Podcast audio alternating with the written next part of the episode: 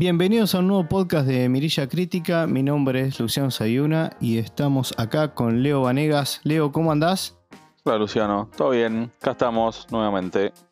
Bueno, en esta ocasión vamos a estar cubriendo Black Adam, que la verdad, para el momento que lo pensábamos, Black Adam tenía una realidad dentro del mundo DC, después vamos a estar hablando un poco de eso, y ahora ya vamos a estar grabando una película que en lo que es eh, continuidad dentro de, del mundo de, DC parece como que ya quedó obsoleta. Es una. Vamos a estar analizando una película que representa mucho lo que venimos hablando, creo que en prácticamente todos los podcasts, en lo que refiere a, a, cómo hoy en día está esa, esa voracidad y bueno, y cómo puede cambiar todo de, de, un momento a otro. Bueno, esta película es del año 2022, se estrenó en cines eh, en Estados Unidos el 21 de octubre, creo que en Argentina fue el 20, y hace relativamente poco, el 16 de diciembre, fue estrenado en la plataforma de HBO Max.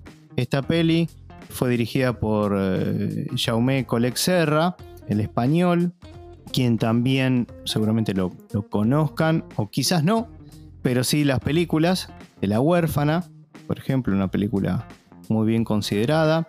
Tiene una serie de películas con Liam Neeson como Unknown, Non-Stop, Run All Night y The Commuter, House of Wax, The Shallows y una película bastante reciente que lo linkea también con Dwayne Johnson, quien es el protagonista de, de Black Adam, que es Jungle Cruise. Bueno, la película tiene una duración de 125 minutos y nos cuenta el origen de, este personaje, que es el antagonista de Shazam. ¿sí? Para, para quienes no conozcan mucho el, el, mundillo, esta película nos va a estar trayendo justamente el origen de este personaje, en su lugar de origen, en el país de Kandak. Este personaje fue nacido en el antiguo Egipto y bueno, tiene super fuerza, velocidad, etcétera, etcétera, lo ya más o menos conocido. Es el alter ego de, su alter ego es de Tenth Adam y es el hijo del faraón Ramsés II. Y bueno, la peli nos muestra cómo, cuál fue su origen, de qué manera. Eso está bastante piola y ahora vamos a hablar con Leo cuando abramos el, el juego en esta mesa. Y bueno, tenemos también la participación de la Justice Society of America con los cuatro personajes de Doctor Fate, Hotman, Atom Smasher y eh, Cyclone, quienes reunidos por la también ya conocida eh, Amanda Waller en el papel de Viola Davis, los junta para detener a Black Adam. Ese es un poco todo, en muy resumidas cuentas, de qué trata esta película. Así que, ya habiendo hecho la introducción, abrimos el juego, Leo, y empezamos a hablar de qué nos pareció Black Adam. Bueno, para empezar, para empezar, hay que mencionar que The Rock, que es el protagonista, ¿no? Que hace de, de Black Adam, hace fácil 8 años que tenía ya este papel confirmado, este protagónico.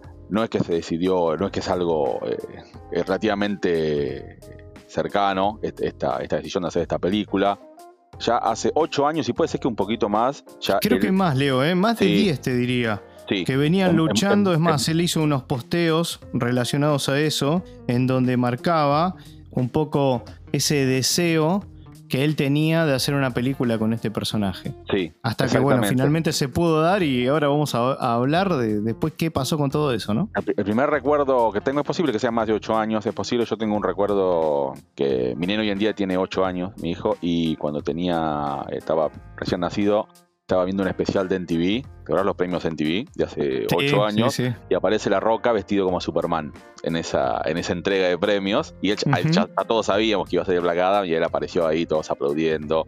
Por una cuestión de agenda y, y- y de decisiones de, de Warner y DC que siempre fueron eh, conflictivas y extrañas, se demoró mucho esta, eh, esta incorporación al universo DC para, para lograr esta película. También es cierto que The Rock eh, tenía una agenda muy complicada, muy complicada, hace películas prácticamente todo el tiempo de cualquier género todo el tiempo hace películas. Entonces, coincidir, coincidir con eh, una maquinaria así de, películas de superhéroes que por ahí requieren aparecer eh, eh, en varias películas, tener varias apariciones y, por ahí agendas comprometidas, como tiene hoy en día todo el caso actoral de, Marvel y, y una parte de DC, por ahí se complicaba para un actor que no es eh, único para un género, ¿no? Entonces, bueno, se esperó, se esperó bastante, bastante, bastante para esta, esta interpretación y también es algo que, vos lo mencionaste, es algo que él quería, que, el actor quería, quería incursionar en este género y la verdad para los que leemos cómic y conocemos al personaje, eh, la verdad que es un, es, eh, una, un acierto tremendo porque es, hay muchas similitudes en lo visual con el personaje, muchísimas similitudes. Y después también en, esencia lo logró, logró también eh, captar muchísima esencia del personaje. Pero también recordemos una cosita. El origen de, Black Adam eh, en los cómics es el mismo de Shazam. Recordemos la película de Shazam que un mago eh, le, da poderes de dioses antiguos a, Billy Batson. Y esta quiere los poderes de Shazam, ¿no? Pero Black Adam... Adam fue el primer Shazam que al adquirir estos poderes se sale de control y después los magos lo encierran o lo privan de esas habilidades y queda, queda encerrado. Él fue el primer Shazam. Por eso es que, vos mencionaste recién, es el antagonista de, de, Shazam, de Billy Batson, porque los poderes son los mismos, nada más que uno es bueno y otro es malo. Sí, de hecho esto, Leo, se muestra en la película. Todo esto que vos estás contando se muestra cómo, se le, cómo le otorgan los poderes y también cómo se los quitan. Va, en realidad no se los quitan, sino como decís vos, se lo, se lo contiene de alguna manera. Quizás lo mejor hubiese sido sacarle los poderes, no sé si era posible, pero ponele. Sí, exactamente. Sí, se lo contiene. Y eh, diversas historias en cómics lo han mostrado bueno, lo han mostrado malo, como un antihéroe pero siempre él estuvo asociado a Kandak, esta nación de la que él es origen, y siempre la defendió. Para que se den una idea, un paralelismo podría ser el Doctor Doom con la bacteria. Bueno, él es eh, con Kandak.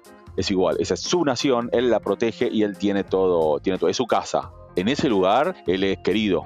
Él es querido. En ese, en ese lugar es querido. Sí, es tratado como un héroe. Sí. De hecho. Sí, exactamente, porque él defiende, defiende a los más débiles de, ese lugar, que es una nación pobre. Él defiende a los más débiles, cosa que nadie hizo. Eh, entonces, en ese lugar, por eso eh, eh, es, así, es, querido por toda la nación. Sí, de hecho hay un doble mensaje dentro de la película, porque, digamos, primero que en la peli uno de, de las uno de los temas es justamente, bueno, qué es ser un héroe, que lo hemos visto mil veces, pero digamos, acá está, se pone otra vez en la mesa, qué, qué considera, qué, digamos, qué es para Black Adam ser un héroe. Por otro, por contraposición tenemos a la Justice Society of America diciendo lo que para ellos es ser un héroe y que él no es un héroe. Y como que todo el tiempo le están aclarando, vos no sos un héroe, pese a que la, nación sí se lo, reclama y lo alza como tal. Y de hecho hay una parte en donde creo que estaba Hawkman y, una de las protagonistas, digamos, saliente, le dice, después de no sé cuántos años que estaban ahí, no sé, ponerle siete años, no recuerdo exactamente el número, dice, recién ahora justo vinieron a, a salvarnos ustedes de todo esto, justo cuando sí apareció Black Adam, o sea, ¿qué estuvieron haciendo antes que no vinieron a, hacer esa, esa salvación? Y yo ahí eso lo tomé también como un doble mensaje de muchas veces algunos países invadiendo otros y con el, con el manto este de, querer salvar, en realidad hay un, hay, hay un tema detrás, o sea, es una justificación, una pantalla para otros fines. Y acá es un poco parecido, porque en realidad dicen, no, venimos a salvar lo que sé yo qué, pero en realidad su misión, que como mencionaba antes, fueron convocados por Amanda Waller para detener a este tipo, para detener a la Rock, para detener a Black Adam. Sí, acá hay una, hay una cuestión muy interesante, vos lo estás planteando, dejando sobre la mesa, lo voy a, lo voy a expandir un poquito. Eh, obviamente hay una cierta serie de circunstancias. Eh, mencionamos que Black Adam no es que arranca la película y ya está el personaje, ¿no? Es despertado, despertado de su sueño, de su prisión, como bien dijimos, por una de las protagonistas también para, para ver si podía ayudar en lo que estaba pasando en Kandak. ¿Qué estaba pasando en, en Kandak? Había una organización terrorista militar llamada Intergang, estaba haciendo, estaba eh, absorbiendo todos los, minerales y la riqueza de la nación. Con, la con, esa, con esa excusa, ellos en realidad estaban buscando un artefacto, un artefacto no, una, una corona. corona. una corona milenaria para eh, despertar a, a, un ser de magia, de magia oscura. Que eh, ya, tenía, era, era conocido de, de Black Adam, venía de esa época. Entonces, cuando despierta Black Adam y él ve como que está pasando esto, se da cuenta quiénes son los malos, ¿no? Entonces acciona frente a ellos. Él directamente los mata estamos hablando de que se ve, o sea, se ve sangre y eso no. O sea, él, los mata, o sea, entender que los mata. Y cuando llega la, la, Sociedad de la Justicia de América enviada por Amanda Waller, ellos ven como que no es lo correcto. ¿Por qué? Porque eh, si Intergang está haciendo algo mal, tiene que ser juzgada. Pero en realidad, ¿a qué vino la, Sociedad de la Justicia de América? A contener a Black Adam. No vino a, a hacerse cargo de Intergang, que estaba ilegalmente en esa nación. Exactamente. Entonces, Hacía años encima. Claro, entonces el planteo es cuando llegan, ellos no son bienvenidos, ¿no? Y ahí está esto que, esto que yo menciono que es bastante interesante. No se llama la Sociedad de la Justicia, se llama la Sociedad de la Justicia de América. Entonces, ¿por qué una Sociedad de la Justicia de América, que obviamente eh, trabaja sobre suelo norteamericano, tiene que intervenir internacionalmente en otros países? cuál es la razón y el motivo por el cual eso se produce y por qué se lo permite. Esto no es, no es menor y en los cómics también pasa. ¿Por qué? Porque tenemos la Liga de la Justicia y la Liga de la Justicia de América, que son cosas distintas, y la Sociedad de la Justicia y la Sociedad de la Justicia de América, que son cosas distintas. Antes, antes teníamos, por ahí los que son más eh, de 40 años como nosotros, eh, recordarán eh, el Palacio de la Justicia, esa vieja serie. Clara que no, como nosotros, nosotros no tenemos más de 40. Tenemos la edad de Henry Cavill nosotros. Nosotros tenemos la edad de Henry Cavill. Somos más o menos, para hacer una idea, como Henry Cavill, exactamente. Tenemos la misma edad que Henry Cavill. recordarán la serie vieja de los superamigos donde estaba el Palacio de la Justicia. Ese lugar en Estados Unidos, de forma así redondeada, donde ahí eh, tenían la base de operaciones. Esto antes del evento de Flashpoint en los cómics, que fue en el 2011, hasta el 2011 era así. Había una base de operaciones en Estados Unidos de la Liga de la Justicia. Después desaparece este concepto. ¿Por qué? Porque es muy difícil mantenerlo. Incluso en los cómics eh, eh, muchas veces, depende qué, qué, guionista lo trataba, era cuestionado. ¿Por qué una, un grupo de gente con poderes que tiene la base en suelo norteamericano tiene que interceder en lo que pasa en otro país. Entonces, y llegan y van y son cuestionados. ¿Por qué? Primero porque eh, es una cuestión de política. O sea, toda acción eh, eh, es política. Entonces, eso siempre, siempre se cuestionó y siempre se lo, se lo vio en, en los Ahora, Leo, sí. Leo, escúchame, ¿por qué es Amanda Waller quien convoca a, a esta sociedad de, la justicia. Pues supuestamente Amanda Waller lo, que hace es maneja el escuadrón suicida, pero acá la usaron para la trama, o sea, entiendo cuál es el propósito, pero digamos, el detrás de escena, ¿por qué aparece Amanda Waller? Podría no haber aparecido, apareció la, la Sociedad de la Justicia directamente.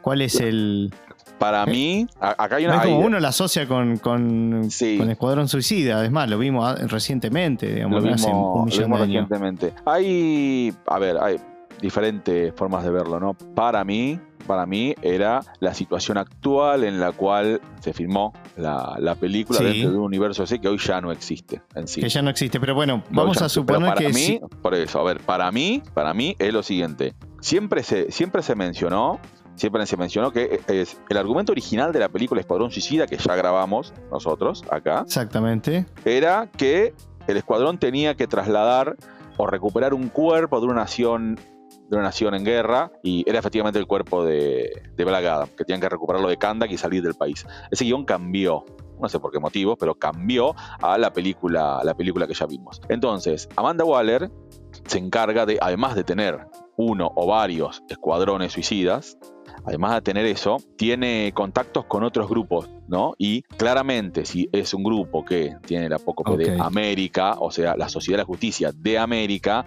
tiene que responder a alguien, a alguna autoridad norteamericana. Por eso es que tiene ese América. Si no, no respondería ante nadie. Pero recordemos que el único que responde ante ella es el halcón, porque es el líder del equipo y ahí se suman.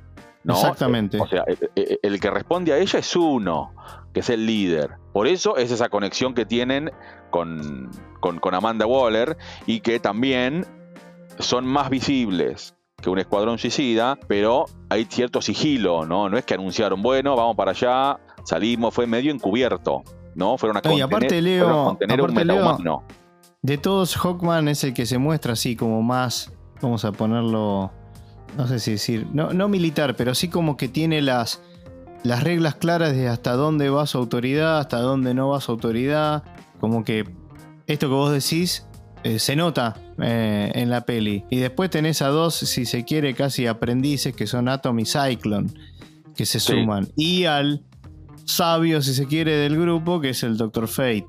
Exactamente. Algo que, quería tirar también como, como aperitivo a esta charla, y, por si suma como, como bonus track para quienes están interesados, obviamente que es, bueno, pueden ver Shazam, como para, para ver otra peli que está linkeada con este, con este personaje. Intentemos, digamos, es como una, eh, un ejercicio dual que tenemos, porque si bien habría que, que pensar a esta película como si eh, al momento de verla, cómo estaba en ese momento el universo DC, pero hay una partecita que te dice, bueno, está bien, pero esto igual ya no sé cuánto asidero va a tener, nadie lo sabe. Bueno, de todas maneras, para el que esté interesado, recuerden que está la película de Shazam. También hay una película, bueno, una película no, es un corto animado que se llama Superman Shazam, The Return of Black Adam, que es que era parte de, bueno, de, las primeras películas animadas que había lanzado eh, DC, tiene una duración de 25 minutos y es bastante interesante porque en esa película pueden ver un poco esa conexión de estos personajes y sirve como introducción para el que tiene ganas de seguir expandiéndose, cosa que yo igual no lo leí, pero sí para que sepan, DC sacó una serie de números individuales en forma de precuela de, la película de Black Adam, en donde van a encontrar un número de cómics ¿sí? Eh, dedicados a, cada uno de estos personajes que, habíamos hablado, Doctor Fate, Hotman, Cyclone y mm, Atom Smasher. Así que bueno, nada, eso está, eso está muy bueno. Y si quieren algo más, tienen, eh, que ese sí lo leí, está muy, muy bueno. Es el Shazam de, de New 52, que también te da un muy buen panorama de, de qué van estos personajes, cómo tienen sus poderes y demás. Así que ahí pueden hacer una buena combineta de cosas que le va a dar mucho más información. Esto es para el que está interesado. Esto, todo esto, entre paréntesis, Leo. Sí. Muy bueno eso que mencionaste, lo había, lo había olvidado. El Sasam de, de New 52, que es cuando DC Comics quiere relanzar toda su franquicia para nuevas generaciones. No es que hace un reinicio flojo, o sea, es borrón y cuenta nueva, arrancamos de nuevo, fue en el 2011 de cero con todo y en sus números de la Liga de la Justicia eh, dejaba las últimas 5 o 6 páginas para me echar un poquito en, la vida de, de, Shazam antes de ser tal eh, y va contando historias, historias así a poquito, formando, ¿no? Hasta que después llega el anual en donde ahí sí obtiene completamente sus poderes y pelea contra, contra Black Adam, que es eh, el, el, Shazam de New 52 que mencionaste, que la verdad está muy bueno, guionizado por Jeff Jones y dibujado por Gary Frank, muy, muy bueno. Sí, la verdad, muy bueno. Eh, y bueno, nada, volviendo a la, a la peli, por ejemplo, hay algunas, algunas cositas, algo que ya estuviste, algunas cosas que ya estuviste comentando de cómo venía, cómo venía la mano, que era justamente esto de que Black Adam quizás apareciera en, la última película del Escuadrón Suicida dirigida por James Gunn pero eso quedó descartado. Después también iba a aparecer en Shazam, en la del 2019, pero también se decidió en realidad que Black Adam tuviera su aparición primera directamente en su película. Igual, recordemos que hay una parte en donde está el nexo con el Escuadrón Suicida en esta película, en donde aparece la chica hardcore del Escuadrón Suicida, Sí, de- que vimos en la película, en la serie Peacemaker, estrenada hace exactamente un año, en enero de 2022, en donde Hardcore hace el protagonista, hace el protagónico, junto con John Cena. Acá aparece brevemente recibiendo el cuerpo de Ted Adam para resguardarlo en una bóveda de supervillano. exactamente. Sí, así es. Después, una breve. No, no aclaración, pero sí comentario de que la Justice Society of America también ya había. Esta es la cuarta aparición, si se quieren, en pantalla. Ya había aparecido en Smallville, en Legends of Tomorrow y en Stargirl. Una de las cosas que a mí me llamado la atención, después leí que se había puesto originalmente como uno de los personajes, es la ausencia, por ejemplo, de Hackwoman. Normalmente uno suele ver a Hawkman y Hackwoman juntos. Hay toda una historia ahí que no, no, no vamos a entrar en detalles. Pero bueno, al finalmente el personaje terminó siendo descartado y la, la justicia, perdón, la Sociedad de la Justicia terminó siendo formada por estos cuatro personajes que mencionamos.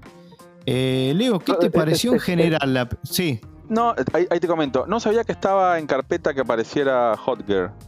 sí, pero después fue descartada. O sea, en algún momento se habrá puesto ahí en, el, en un borrador y después quedó, quedó fuera. No sé por qué motivo igual. Vos sabés que hay con estos, est- estos personajes de la. Antes de contarte un poco qué me pareció a nivel general la peli, esto- estos personajes de la Sociedad de la Justicia son muy queridos. La Sociedad de la Justicia en sí es muy querida por los lectores de cómics, es muy querida. Doctor Fate.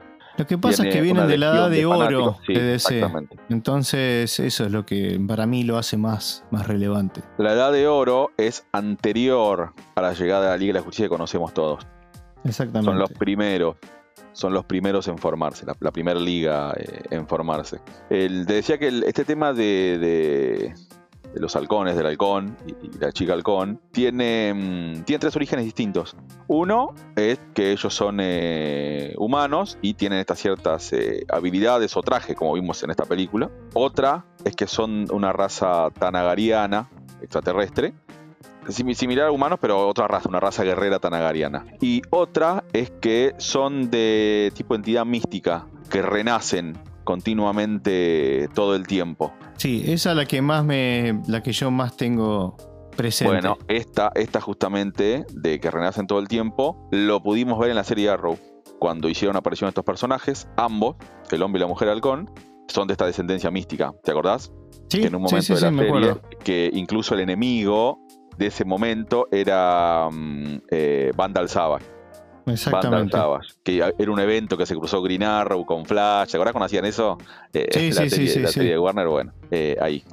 Em, ¿qué, me, Exactamente. qué me pareció la peli?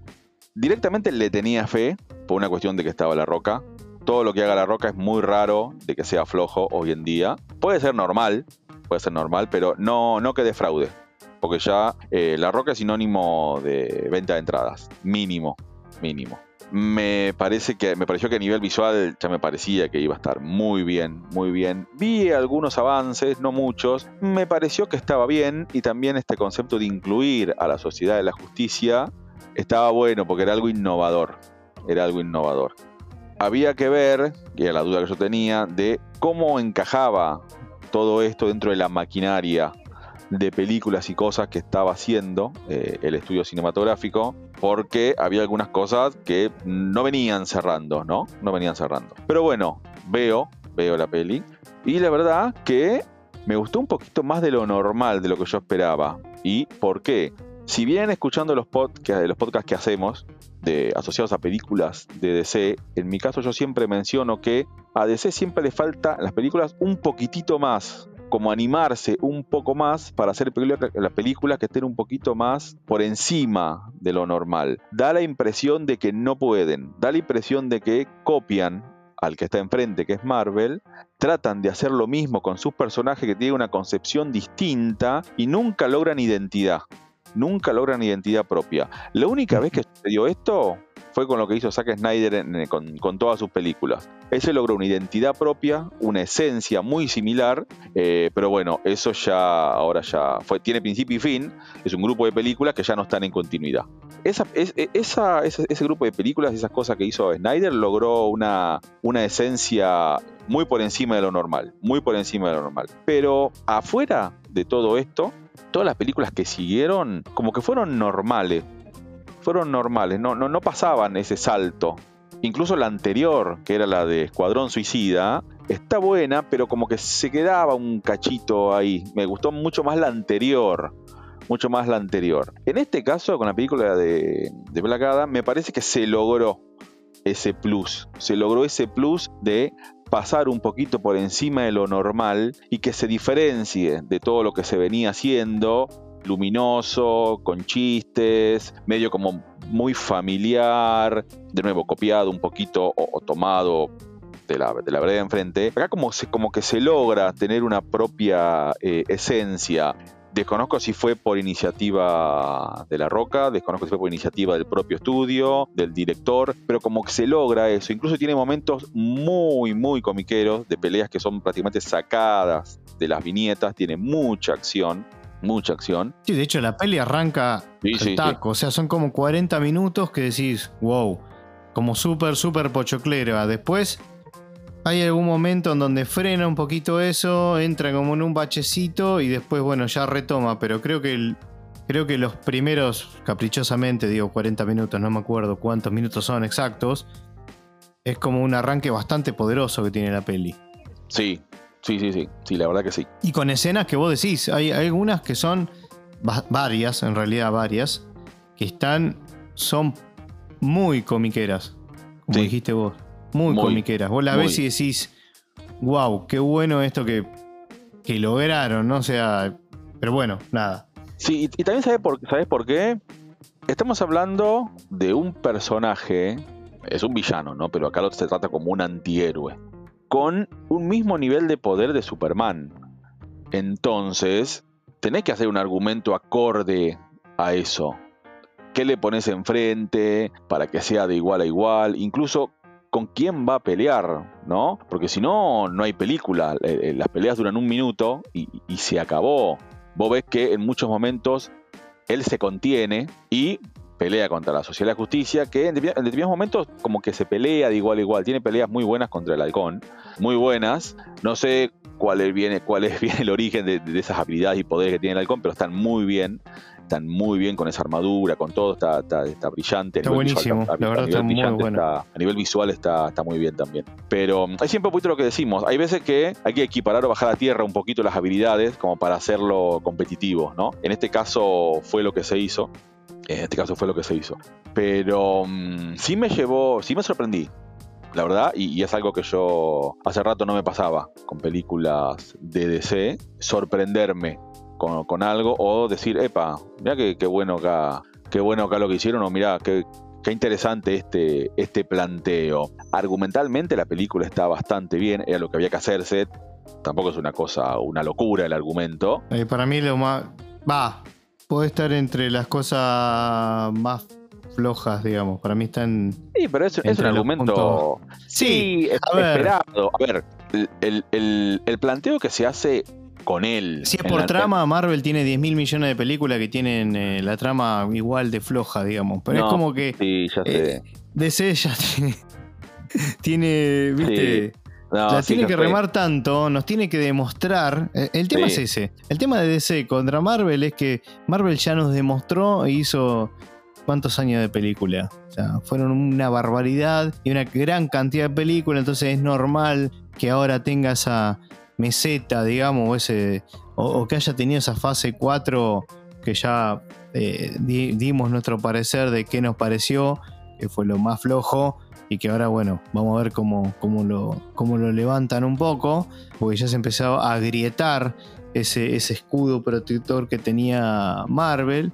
Y digamos, ya era hora, porque después de tantas películas, seguir manteniéndose ahí arriba es como muy, muy fuerte. Ahora, DC tiene como que demostrar todo el tiempo salir de ese pozo. Digamos, nos tiene, que, tiene que hacer dos o tres películas que sean muy buenas como para decir, bueno, realmente sale. Y cuando pareciera que con esta película podía salir un poco más a la luz, a la superficie, ellos mismos se encargan de darle un palazo ni bien, eh, o sea, la película al poco tiempo ser estrenado, ya después agarra James Gunn la, batuta y dice, bueno, esto no, esto sí, esto no, arma un quilombo ahí adentro de, DC. Importantísimo. Que voy a hacer un... Esto lo vamos a dejar para el final, le vamos a hablar sobre esto para el final. Seguimos con la peli. Yo te digo una cosa, a mí lo que, que lo, hablamos un poquito offline, pero vamos a hacer cuenta que nunca, nunca lo hablamos. Yo te di mis sensaciones, me pareció que arranca, como te digo, arranca muy bien y yo dije, wow, si esto se mantiene así, esta película va a ser muy buena. ¿Qué me pasó? Sentí en un momento que como que estaba como que se estaba repitiendo la película. Es como que yo digo, bueno, eso que me pareció muy bueno al comienzo, ya ahora me está pareciendo bueno y ya en un momento digo, che, esto es, o sea, es como que entró en un bucle de repetición de escenas y de cosas que terminó como, tengo que ser totalmente sincero lo que me pasó, como que le fui perdiendo un poco más el interés. Ojo, la película me gustó, lo aclaro desde el principio, la película me gustó, pero me pasó eso. Para mí fue tan bueno el, arranque, un, arranque, te diría, extenso, porque estamos hablando de 40, 50 minutos, es mucho para la película, que dura dos horas. Pero después lo sentí como que entró en un, camino de, reiteración de, de sucesos, de peleas, como que eso es lo que me pasó a mí. No sé, Leo. ¿A vos qué, qué te pasó de comienzo a fin? ¿Cómo la sentiste la película? ¿La sentiste totalmente pareja? Después también tenemos que hacer un, asterisco para, para el villano. La sentí bien a la película. La sentí pareja, un poquito asociado a eso. Me esperaba. Mm, a ver, me esperaba algo bueno. Algo, algo bueno eh, similar a lo que veíamos viendo con un plus, obviamente que estaba la roca, ¿no? Y por ahí, sinceramente, me esperaba más chistes, cosa que me sorprendí porque no hubo.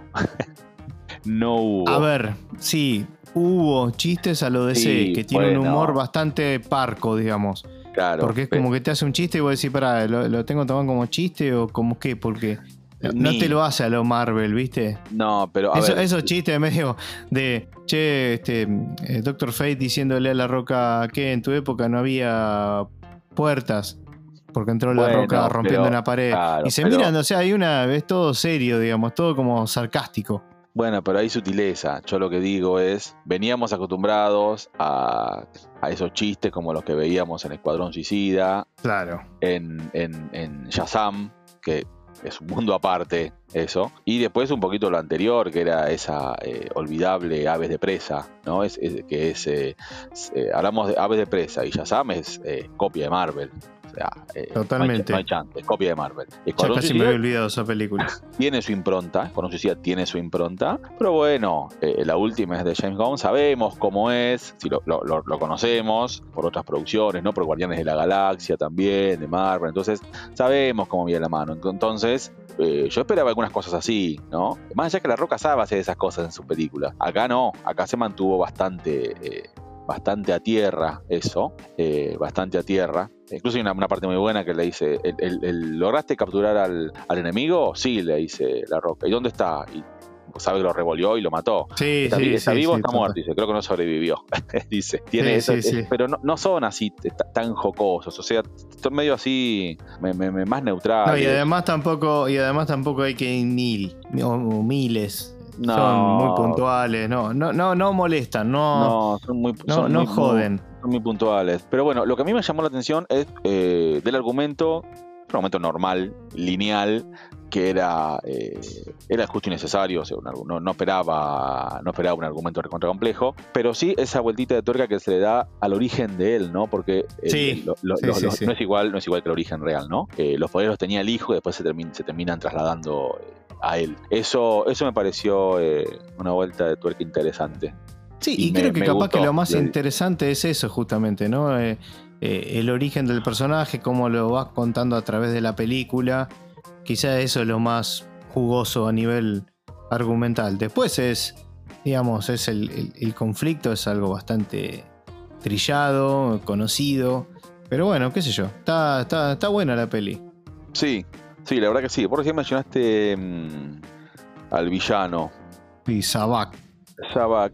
Está bien el villano. El villano en realidad era, era una especie de... Funcional al argumento. Sí, exactamente, pero era una necesidad que tenía otra entidad eh, diabólica, mística, más por encima, como para controlar la Tierra, ¿no? Entonces, es que como dijiste vos, es funcional el argumento y está, eh, y está correcto. Tuvo una, una muy buena pelea con la Sociedad de la Justicia, eh, incluso con Doctor Fate, que la verdad gustó mucho esa interpretación de ese personaje. Doctor Fate gustó mucho. Eh, de nuevo, no, vamos a detenernos ahí, me parece que capaz que es el personaje que salió muy bien parado de esta película. Yo tengo mi visión personal, pero sé que, como vos decís, la gente y el fandom quedó, quedaron más que contentos. Es más, ni bien terminaron de ver la película, ya se estaban pidiendo que haga una película aparte. De hecho, no solo por el personaje, sino por la interpretación, digamos, a quién eligieron como actor para, interpretarlo. Y, la gente quedó muy contenta con eso. O sea, se lo podemos poner como un punto, si no es el más saliente de la película, pega en el palo eh, a nivel aceptación de la gente, digo, ¿no? Sí, la verdad que sí. La verdad que sí, gustó mucho muchísimo. Y incluso se había hablado que había, mm, había planes, había planes para... A ver, gustó mucho este personaje, pero también gustó también eh, los, personajes de la Sociedad de la Justicia. Y se empezaron a plantear eh, opciones, incluso DC lo planteó que había algunos planes para, para hacer alguna, algo relacionado un poquito más, para verlos otra vez en pantalla, un poco más, ¿no? Sí, porque acá, acá, acá nos, lo, nos lo traen a, eh, a la pantalla así sin más, como si ya hubiésemos visto a esta sociedad antes en otra película, lo cual no ocurrió. Pero como que muchos también, y, yo me sumo entre comillas, no es algo que me haya perturbado al ver la película, pero sí que me, me da la sensación de decir, me están tirando a esta sociedad así de la nada, como si ya lo hubiésemos visto en otro lado. Sí. Como te da esa sensación. El, tema también es otro. Vos recién dijiste que Marvel viene hace un montón de tiempo mostrando personajes y cosas. Y DC viene por atrás, la viene peleando, la viene luchando. Pero básicamente pelea y lucha contra sí misma. Sí, sí, sí. Los problemas los tienen ellos, no es que eh, eh, la gente se queja, no le gusta lo que hace. Sí, Marvel, por ejemplo, lo hubiese cocinado de manera diferente. No, olvidate. Muy diferente. Te hubiese hecho capaz, no. sé, 3, 4 películas hasta llegar a esta película. Exactamente. Pero el, principal problema que tiene Warner DC es Warner DC. Ese es el principal problema. ¿Y qué pasa ahora? Sí, y además, Leo, perdón. Y además DC no tiene ese lugar para hacer eso, porque si DC hubiese hecho, no sé, vamos a suponer, una película de Hawkman, una de Doctor Fate, una de... Hasta llegar a esto, no le daría el tiempo, porque ya sacan la primera, la van a destruir y dan un, vuelco de rumbo otra vez. O sea, no tienen ese tiempo, entonces como que Dicen, bueno, nos la jugamos con esto. Cambia la gerencia en el medio, desaparece todo Cambia, lo que bueno, ni hablar encima. entonces, pero eh, el problema que tienen esto es que DC, Warner, es que Warner en realidad quiere, quiere meterle para, llegar a, tener personajes como tiene Marvel, pero ¿qué pasa? Hay muchos que son iguales. Hay muchísimos personajes que son similares en ambas editoriales y es eh, imposible eh, la comparación, ¿no? Este personaje es muy similar a Doctor Strange de Marvel. Entonces cualquiera que lo ve dice, eh, se están copiando de Doctor Strange. Pero en realidad, en realidad, Doctor Fate se creó primero, se creó en 1940, cuando en realidad Doctor Strange se creó en 1963. Pero eso ya no importa, importa lo que vemos en la pantalla. Y Marvel Marvel lo hizo primero. Entonces, es, lo mismo por una. O sea, hay infinidad de ejemplos. Entonces, por eso también a, DC le cuesta un poco más. Quiere mostrar y poner cosas en pantalla que tiene un igual enfrente. Tranquilamente podríamos estar hablando, eh, Hawkman es igual a Falcon de Marvel. Podríamos decirlo. Sí, sí, sí, sí, tal cual. Salvando las diferencias, ¿no? Pero tiene alas. Sí, que me gusta más Hawkman. Obviamente. No, la verdad, la verdad que Hawkman, el personaje eh, y Aldis Hodge, cómo lo llevó a cabo, me pareció que está muy bueno. Sí, sí. Muy bueno. Muy bueno. Pero eso es lo que vos decís, Leo. Fíjate en la pelea final. Si vos lo reemplazás y le pones a, al Doctor Strange. Sí. O sea, le cambias el personaje directamente, no haces nada, nada raro, ¿no? Pones al Doctor Strange y decís, encaja. Porque todo lo que hizo Doctor Fate lo podría haber, haber hecho Doctor Strange. Es más, aún yo sabiendo todo esto que vos contás, por eso me imagino aquel que no está muy metido en, en el tema, te va a chocar mucho más, porque vos lo vas a estar viendo y decís, pero pará, este es el Doctor Strange, pero con otro disfraz, con otro traje, Sí, sí. ¿no? Porque Sí, esos movimientos que hace son prácticamente iguales. O sea, pero bueno, el problema no está en la película, sino, ni tampoco digo el problema, pero que sea un problema, pero digo, está en la naturaleza del personaje, es así, no lo van a cambiar. Pero No, a, a nivel, a nivel cine, para un espectador promedio, e incluso aún sabiendo, te genera un choque. Sí, o sea, a, a nivel cine eh, son iguales. A nivel eh, personaje en los cómics tiene, hay un montón de diferencias. Pero si vos lo ves, que, que lo, lo que importa, o sea, importa la primera eh, imagen que vos tenés en, en- en el cine o en una serie y son iguales. Son iguales. y pará, y Atom Smasher bueno, es Sandman. claro, O sea, exactamente. si vos lo, vos lo ves, el tipo está todo gigante, ¿no? Le cambias, o sea, ¿qué diferencia hay con Ant-Man cuando estaba grandote en Civil War o en cualquier película? Ni hablar que cuando salieron las primeras imágenes del traje decían que era parecido a Deadpool. Claro, Ni hablar. ni hablar. Entonces, co- contra, contra eso es muy difícil, es muy difícil porque eh, viene de atrás. ¿Sabe qué pasa? DC Warner viene de atrás y no solo eso, que se le critica todo. Se le critica sí, todo. sí, Todo sí, se le critica y cuando hace algo así y cuando logra hacer algo medianamente por encima del normal, ellos mismos se lo boicotean. No, no, ni hablar, ni hablar, ni hablar.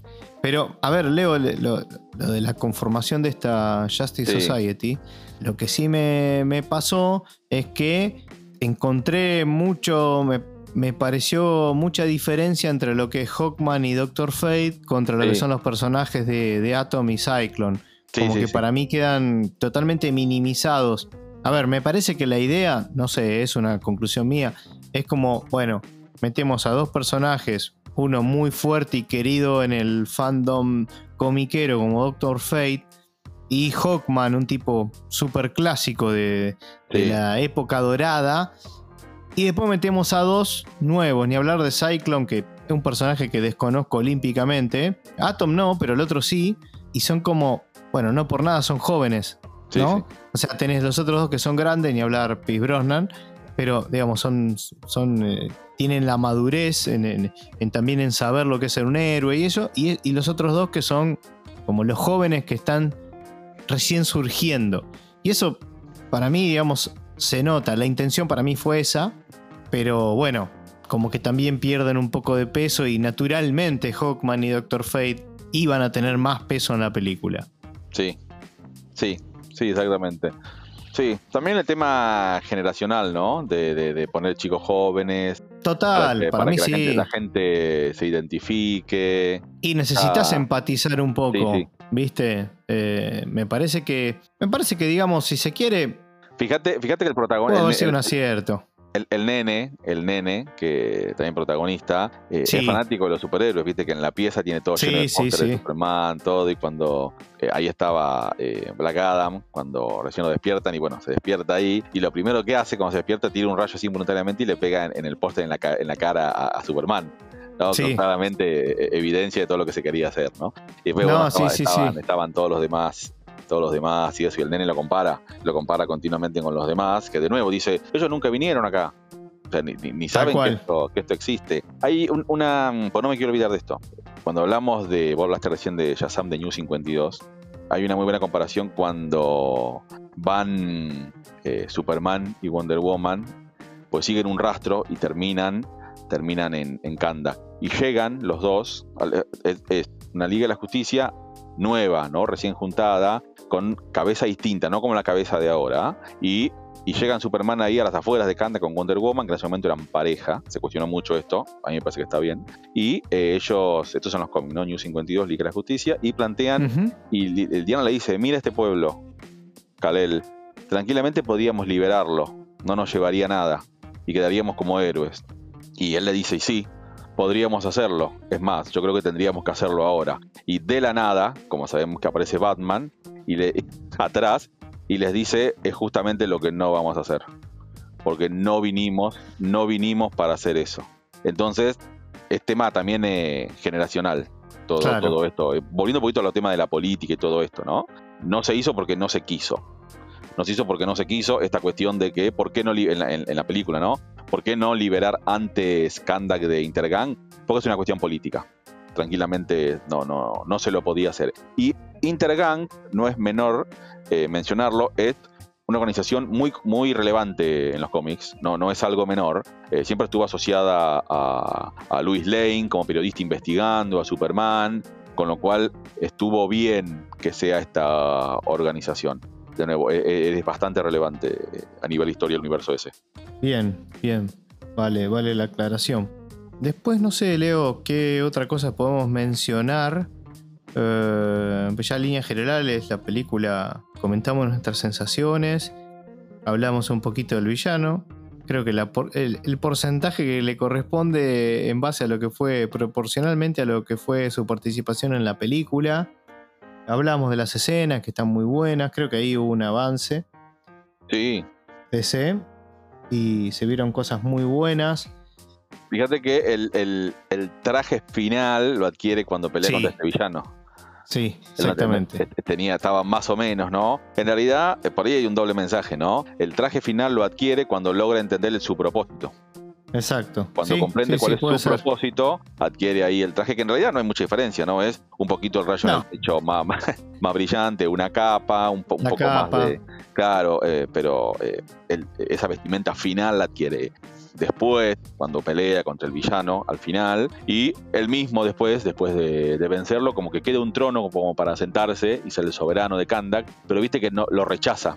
Eh, en realidad no es que lo rechaza, se sienta, se siente cómodo, pero lo destruye, porque dice que no va a haber más eh, soberanos, tiene que ser una nación libre, pero él va a estar ahí para defenderla. Exactamente. Eh, y bueno, después lo que vos también dijiste, que, que me subo, que me olvidé de comentártelo, pero yo la primera vez que había visto Black Adam, personaje en algún cómic o en algún dibujo, lo que sea, yo siempre dije, lo hablábamos con Leo de que, de que sin duda La Roca era quien tendría que hacer de Black Adam. Y eso obviamente no, no es que nosotros éramos visionarios, salió. O sea, creo que casi todo el mundo veía en eso, porque no sé, cerraba por todos lados, vos lo veías y hasta físicamente era parecido. O sea, ¿quién mejor que él para hacerlo? Así que eso también fue, fue un gran acierto. Este, también contar a un tipo con el carisma de, de Dwayne Johnson en, en, DC. También decíamos, bueno, eso le, va a sumar. Si no suma con esto, ¿con qué va a sumar? ¿No? Pero bueno, DC. Se, DC es DC. Es, Warner, Warner es Warner. Y, y vos fijate, vos fijate, imagínate esto, ¿no? Lo, por ahí les interesa más a los seguidores de Snyder, ¿no? Que nos escuchan. ¿Cómo hubiera encajado este personaje en esa visión, ¿no? Sí, de, tal cual. De Zack Snyder. ¿Cómo hubiera encajado, no? Teniendo en cuenta eh, después eso, esa, esa, última Liga de la Justicia Zack Snyder que nos mostró con esa visión de futuro donde un Superman villano, eh, ¿cómo hubiera encajado ahí, no? No, y además tiene varias cosas de la estética de, Snyder. Sí, Porque acá tenemos lo que algunos dicen, bueno, exceso de cámara lenta. No sé si tanto. No, no, no. Yo te estoy diciendo lo que esto es información, más no opinión. Para mí estuvo bien. Para mí no, no. O sea, me, gustó porque se toma, no sé, tiene escenas que están muy copadas. Y con esa cámara se, se, rodándola de esa manera, como que se aprecia mucho más.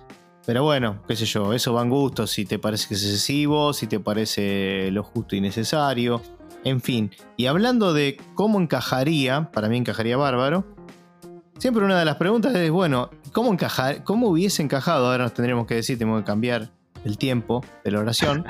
es, ¿cómo hubiese encajado con Shazam? Porque la verdad es que para los que vieron Shazam y ver Black Adam, es como que para mí no tiene nada que ver el personaje. O sea, si bien, obviamente, comiqueramente hablando, sí tienen que ver, tiene, está recontra relacionado, pero a nivel película, ver a, a la versión esta que vimos de Shazam, más familiera, más. No sé qué se tendrá con esta segunda, que la verdad mucho no me atrae. Con Black Adam, como que. No, no, no, no pegaría, no pegaría. Pero bueno, sería el cohete, digamos, destinar tiempo en eso, porque es algo que no va a ocurrir. Y ahora, si querés, podemos hablar un poco porque no, capaz no todo el mundo está detrás de lo que está pasando con esto, del arribo de James Gunn a, tomar decisiones dentro del universo de, DC y que tenemos hoy a la fecha en mediados, a mediados de enero del 2023. Porque no sabemos, capaz que cuando saquemos este podcast pasa otra cosa, ¿sí? Así que no es nuestra culpa, nosotros le vamos a decir lo que está pasando hoy con todo esto, como para que también, si quieren ver Black Adam, sepan en qué condiciones se empezó, digamos, se estrenó Black Adam y en qué condiciones terminó, porque iba a decir los cambios que fue sufriendo a medida que estaba la película estrenada en cines y ni hablar cuando ya se estrenó en streaming. Cuando se estrenó en streaming la película ya no formaba parte o ya ya había sido, no digo desechada, pero sí quedando en como último orejón del tarro. Y después vemos qué hacemos con Black Adam, lo cual despertó un sinfín de comentarios y de reacciones. Y, que nos lleva a decir qué locura, porque al, momento que vimos, o por lo menos yo vi Black Adam, ya no tenía, entre comillas, no tenía sentido verla, porque sabíamos que eso que vimos mañana puede estar, puede cambiar absolutamente digo, Leo, ya más de la película, no sé, lo único que podemos comentar es el final, la aparición de Henry Cavill, que encima no va a tener sentido. Lo que hubiese estado buenísimo termina siendo, y lo que fue un wow, vuelve Henry Cavill como Superman, se anunció bombos y platillo, bla, bla. Agarró James Gunn y dijo, no, este no va a ser el Superman. Listo, fin. Claro, está relacionado con un poco con lo que venías hablando, ¿no? De, Pero digo, Leo, de la peli algo más y entramos ya en este terreno. No, ya no, de la peli abarcamos, Después dejamos para las calificaciones y nada más. Bueno, de la peli vamos, abarcamos. Vamos cerrando, digamos, el podcast hablando un poco de qué es lo que, qué es lo que pasó. Cuando, cuando se estrena la película de Black Adam, se incorporó una escena post créditos. Eh, prácticamente de último momento, en donde por fin se logró que Henry Cavill vuelva a portar el traje de Superman, porque se entendía que habían, se habían logrado negociaciones para que él vuelva al papel de Superman, de, Clark Kent, algo que muchos estábamos pidiendo porque había temas de contrato. Eh, ahí la última aparición formal de él fue en la Liga de la Justicia de Joss Whedon, y después nunca se logró que vuelva a aparecer, ni, que, ni aunque sea en un cameo. Recordemos de Shazam, la primera, hubo un cameo de Superman al final, pero no se le veía la cabeza. O sea, cabeza cortada, era del cuello por abajo, y otra persona estaba, estaba, usando, estaba usando el traje. Entonces, bueno, acá, por intermedio de La Roca, que hizo negociaciones y logró, logró que Henry Cavill vuelva. Entonces, pues, en ese momento, la misma gerencia de DC confirma que se, retomó las negociaciones, que está ya en elaboración un guion por una nueva película del hombre de acero. Incluso Henry Cavill lo muestra en sus redes sociales, que está muy contento. Está muy contento. O sea, no, no es que fue un rumor, ¿no? O sea, fue, confirmado. No, no, no, este fue posta. Fue posta, no fue un rumor, está lleno de rumores, esto no fue un rumor. Henry Cavill lo confirma en sus redes sociales, estábamos todos contentos. Entonces, después de golpe, de un momento para otro, se cambia formalmente las, cabezas que van a llevar adelante todo este universo de cines, que van a ser eh, James Gunn, conocido guionista de, Los Guardianes de la Galaxia, del lado de Marvel, y de este lado eh, el artífice de El último Mejor Suicida y la serie Peacemaker. Peacemaker junto con eh, Peter Safran, también eh, un reconocido guionista y director que, del estudio. Entonces ellos se van a hacer, iban a hacer cargo de todo esto, se tomaron un tiempito para analizar qué hacer, qué no hacer, porque también había, había en carpeta cosas que ya estaban hechas, ¿no? Por ejemplo, la película de Flash, que tiene el estreno de este año, que fue demorada infinidad de veces, ya sea por el argumento o por los problemas que tienen con Ezra Miller, que anda bastante enloquecido por ahí, y después eh, la película de Aquaman, ¿no? Que eh, también problemas eh, porque tenía a, esta chica que estaba en juicio con, el actor, no me acuerdo el nombre, ahora. Johnny Depp? Exactamente, la, una de las protagonistas estaba en juicio con, Johnny Depp, entonces también había temas ahí que si le iban a incluir o no eh, en la película. Y bueno, con todo esto se, se demoran todas las películas, da lugar a que James Gunn y Peter Safran reordenen un poco, entonces dijeron, bueno, vamos a hacer, vamos a hacer un reinicio, ya está, ¿Qué dejamos? Vos decías, eh, me estoy intentando acordar, Amber Heard. Amber es la chica que hacía de Mera. que hacía de Mera en la película Aquaman, exactamente, que se decía que no, iba a estar, después sí, que bueno. Entonces, bueno, dijeron, bueno, hagamos, hagamos un reinicio, o sea, eh, ya está, si nosotros nos vamos a hacer cargo de esto, hagamos un reinicio, están trabajando en un plan. Perdón, Leo, y sumemos la cancelación de Batgirl. De Batichica, de la película Batichica que, que también estaba, digamos, estaba para ya editarse, porque la película ya había estado ya estaba filmada. Exactamente, estaba hecha, era, era eh, la creo que la primera, la primera eh, vez que se hace una película de este personaje, incluso iba a aparecer en Batman. Batman de Michael Keaton. El, Batman de Michael Keaton, ¿no? Que también supuestamente va a ser aparición en la película de Flash. Eso ya dijeron, no, esto no va más. Eso fue una, una cuestión de, económica puntualmente antes de la llegada de todos los que estamos mencionando. Entonces dijeron, bueno, eh, empecemos de nuevo, entonces veamos qué queda y qué no queda. y claramente la Roca tenía sus planes y no encajaban, no encajaban con esto. Después hasta una cuestión de que si recaudó o no recaudó como realmente se quería, pero yo considero que eh, no se trató bien a la película en el estudio, no se trató bien a, La Roca después de esta decisión de no continuar con él, porque si tenemos en cuenta la fecha de estreno en cine más la fecha de estreno en streaming, es un periodo muy corto de tiempo. Es un periodo muy corto de tiempo y sabemos que muchas veces se estira el estreno en cines para tener más recaudación, mucha más recaudación. Y acá parece como que no les importó. Pasó un tiempo, dijeron, bueno, el plan es este, no vamos a continuar con este personaje actualmente, capaz que se retoma dentro de un par de años. Recordemos que La Roca ya no tiene 20 años, o sea, no puede esperar a que se diga, bueno, entre 20 años continuamos, ¿eh? o sea, no hay chance. Entonces, o sea, esta película quedó como que en la etapa anterior. Fue el fin. Esta película de Black Adam fue el fin del universo de Cines como lo conocemos. fue el fin. siento un déjà vu. Siento que ya la dijiste antes. Esta película de Black Adam fue el fin del universo de en cines como lo conocemos. De ahora en más va a ser todo nuevo. Y eh, obviamente también se confirmó que Henry Cavill no va a seguir como Superman.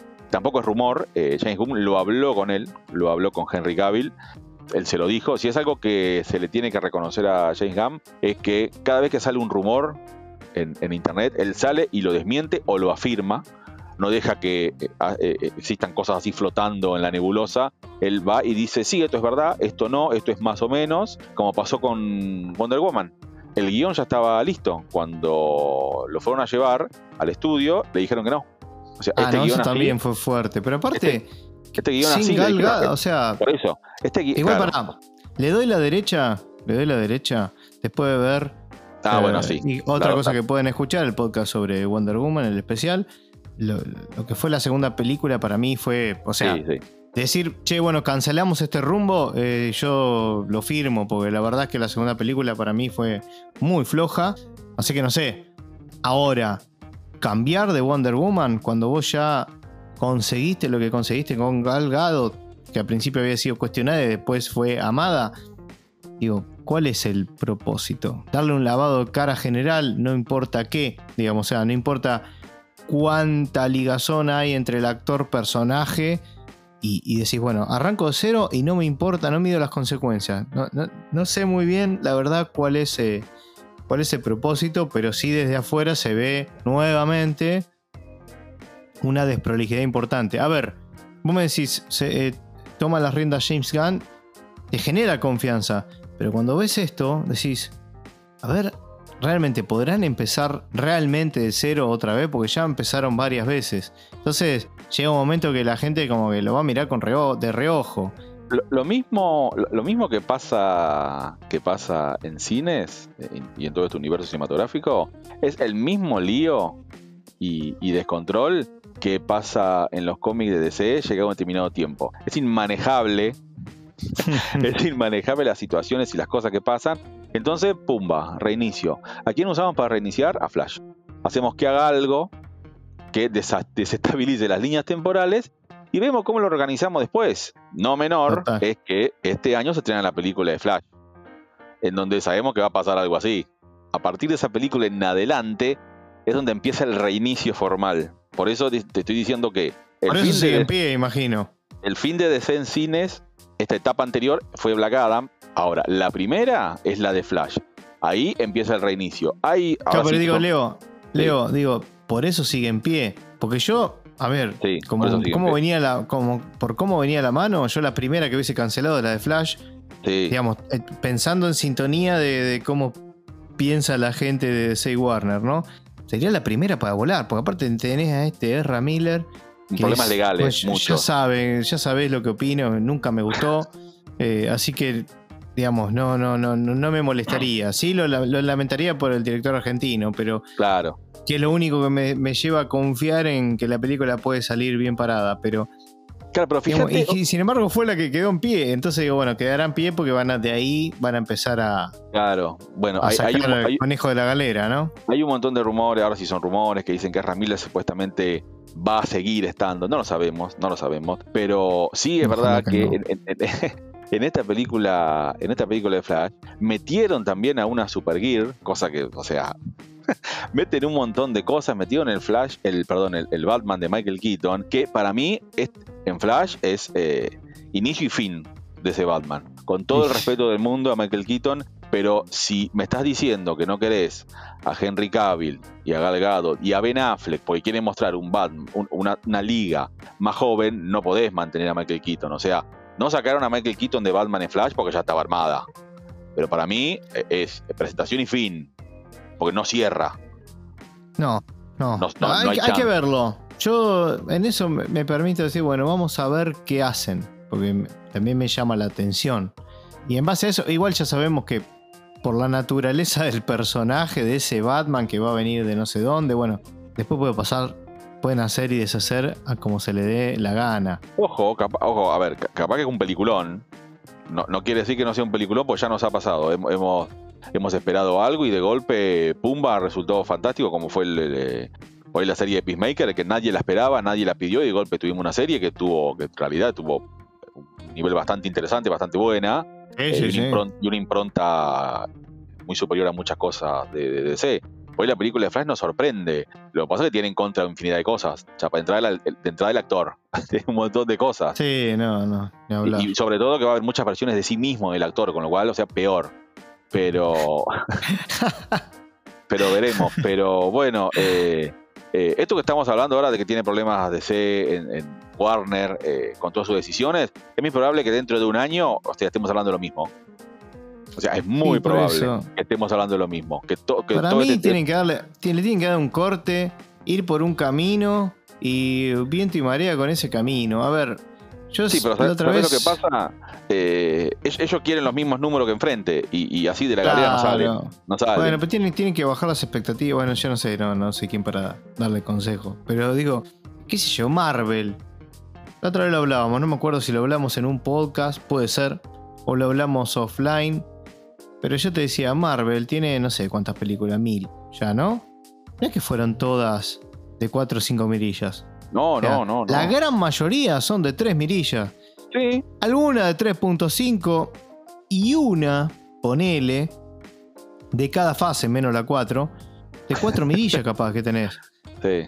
Digamos, no tenés peliculones increíbles. Lo que pasa es que tenés una una continuidad y un hilo en las historias, en las películas que, los une, sean un poquito mejor, un poquito peor, pero tienen, tienen una lógica, no se, no se apartaron de ese camino. Por eso digo, quizás en la fase 4 que tuviste personajes más complicados, digamos, en cuanto a lo, a lo popular o a lo conocido, eh, se hace más difícil de remar, tras que tampoco las ideas fueron brillante, entonces te hicieron películas normalonas o regularonas.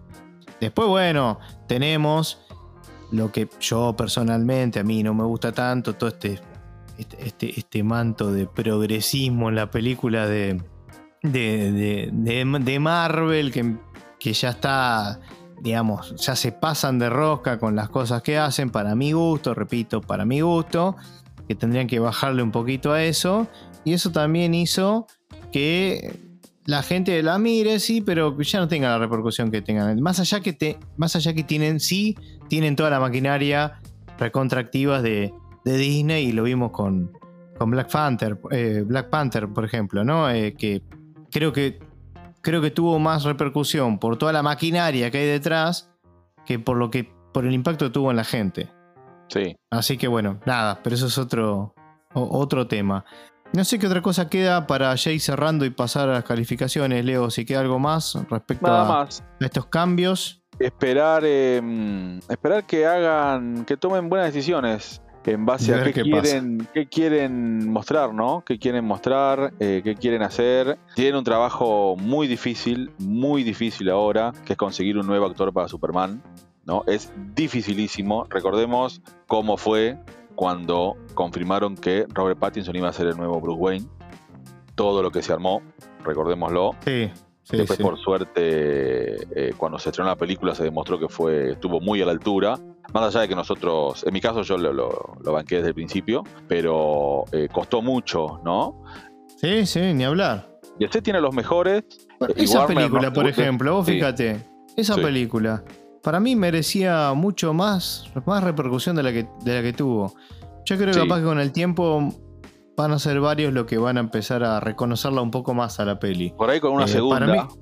por ahí con una segunda mejor que la primera, no sin desmerecer la primera, que la primera es muy buena, pero con algún plus de la segunda. Recordemos que están trabajando ya actualmente en la segunda, están trabajando en el guion. Sí, después tenemos esta serie del pingüino. Yo capaz que empieza, se empieza a desarrollar un poquito más el mundillo ese de Batman. Claro. Que para el comiquero representó una cosa muy buena ver eso, porque nunca vimos a Batman así. Tenemos un podcast de eso, que, nos expandimos en todos estos conceptos. Pero digamos, para mí fue una de las grandes películas del año pasado. Sí. Y sin embargo, yo no siento, quizás ojo, también uno seguía por las redes sociales y es como que es lo que hoy día te marca la temperatura de absolutamente todo, ¿no? Entonces, bueno, no vimos esa repercusión que quizá la película meritaba tener. Ojo, quizás no necesita de esa, esa visualización en post, en, en redes sociales, como para que la película sea reconocida. Quizás desde desde el detrás de escena, digamos, de, no estar visualizando que, uy, me encantó esta película o todas esas cosas que hacen cuando sale una película, ponele a veces de, Marvel, que ya es poco creíble, ¿no? Es la mejor del planeta. sí. Cada vez que sale una es la mejor del mundo, o sea, ¿cómo es? Ya deja de creer, ¿viste? Igual recordemos que la película de Batman, de Batman, la última, fue la más vista en HBO más de 2022. Bueno, por eso digo, a veces tenés otros datos que no son los que salen todo el tiempo a la superficie. ¿Entendés? No sé, eh, es como todo, eso se, se puede manipular fácilmente. Bueno, Leo, si te parece, podemos pasar a las calificaciones de Black Adam. Dale, pasamos.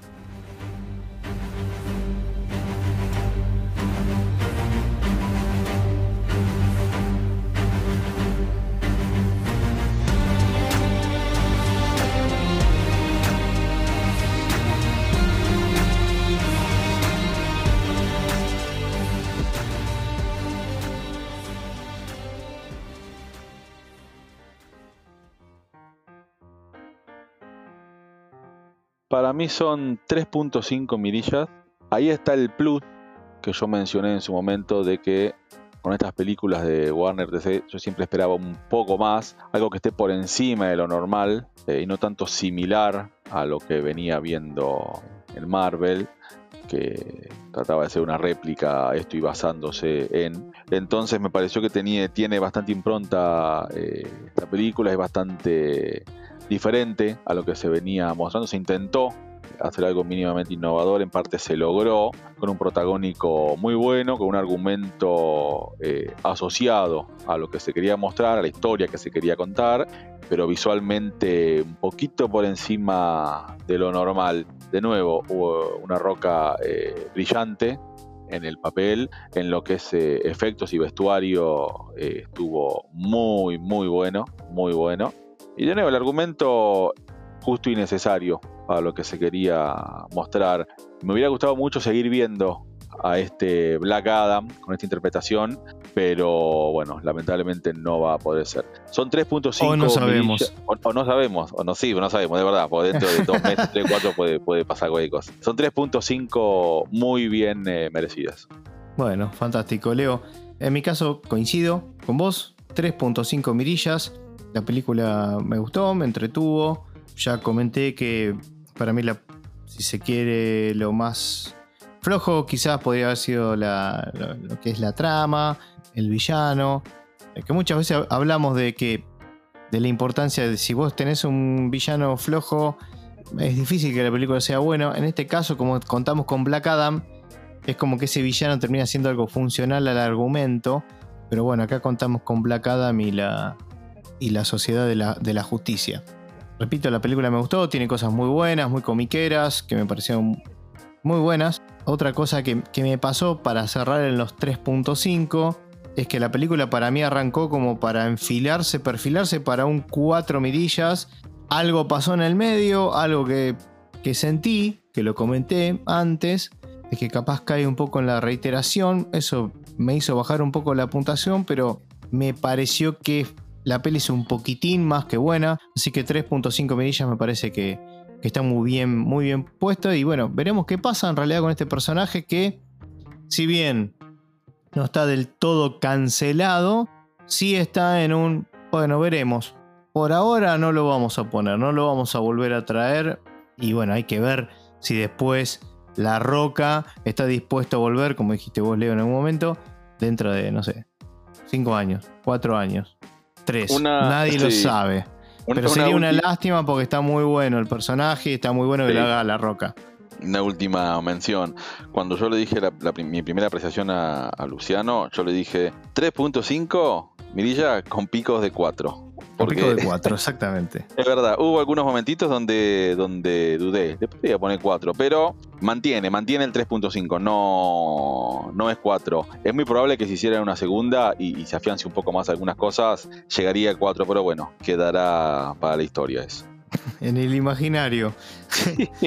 Exactamente. Así que bueno. Bueno, recuerden que nos pueden seguir en Instagram y en Spotify, también en otras plataformas digitales de podcasting como Google Podcast, Apple Podcast y Pocket Cast. Bueno, esto fue Black Adam, mi nombre es Luciano Sayuna y acá con Leo Vanegas nos estamos despidiendo. Leo, nos vamos a encontrar en el próximo podcast. Nos vemos. Adiós. Dale, hasta luego.